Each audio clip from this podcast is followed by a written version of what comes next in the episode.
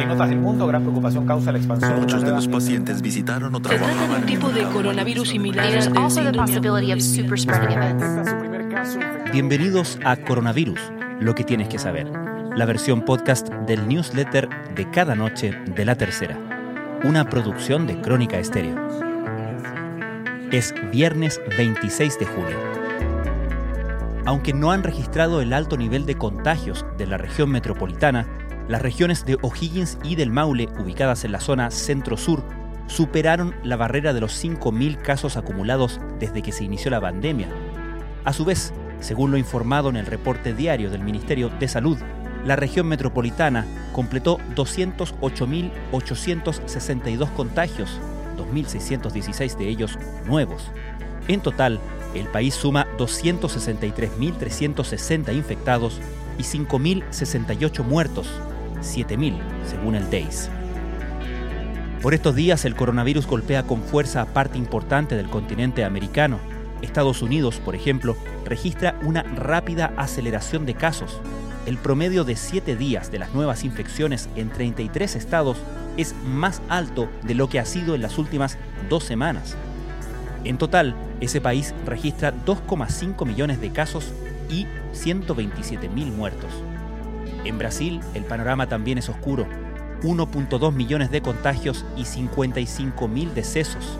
Ambos países están en el tope de la tabla a nivel global. Las esperanzas de las naciones que no han logrado aplanar la curva están puestas en una eventual vacuna, la que podría estar lista a fines de año según ha dicho la propia OMS. Pero, ¿qué pasa si no es así? ¿Hay un plan B? La empresa estadounidense Moderna tendrá una vacuna experimental en julio. Los británicos de AstraZeneca y de la Universidad de Oxford ya tienen un ensayo con 50.000 voluntarios y en Francia Sanofi desarrolla dos tipos de vacunas, aunque para 2021.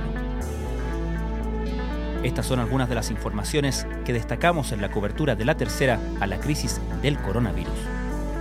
El ministro de Salud Enrique París anunció que ahora el testeo para detectar los casos positivos se trasladará a los domicilios.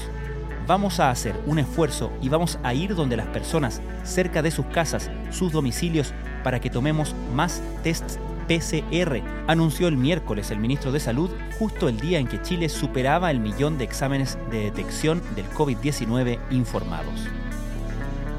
En un adelanto del suplemento de tendencias de los sábados de La Tercera, la psicóloga Marianne Kraus lamenta que temas como la depresión se pusieran tarde sobre la mesa.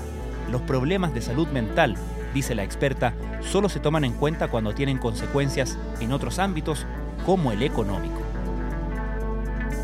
La expansión del COVID-19 se está acelerando en gran parte de Estados Unidos a medida que los casos han aumentado en el país a una tasa más rápida por casi dos semanas, una aceleración que no es atribuible solamente a la mayor cantidad de testeo, según un análisis del Wall Street Journal. El COVID-19 le está pasando la cuenta a varios ministros de salud de la región. Algunos secretarios han sido destituidos por su fracaso en la contención de la enfermedad. Otros han dejado sus cargos por desavenencias con el Ejecutivo por su estrategia frente a la pandemia. Una historia posible solo en cuarentena. El próximo viernes, los hijos de Pablo Escobar y Miguel Rodríguez Orejuela, los capos de los carteles de Medellín y Cali, respectivamente, darán una conferencia virtual para abordar sus respectivos pasados, marcados por las violentas organizaciones criminales que dirigieron sus padres en los años 80 y 90 en Colombia. Las suspensiones de un recital de Miriam Hernández y un festival de Vía X, ambos en salas sin público, ponen en jaque al formato de los shows online y aplazan la reapertura gradual de los espectáculos. ¿Qué tal si aprendemos a tocar un instrumento en esta cuarentena? En una nota de Paula, entregamos una serie de datos para seguir cursos en línea o aprender por tu propia cuenta. Esto fue Coronavirus, lo que tienes que saber, la versión podcast del newsletter de cada noche de La Tercera. La redacción es de Alejandro Tapia, la producción de Crónica Estéreo, el podcast diario de La Tercera que cada mañana, de lunes a viernes, te entrega un episodio dedicado en profundidad a un tema de nuestra contingencia. Soy Francisco Aravena, que tengan muy buenas noches.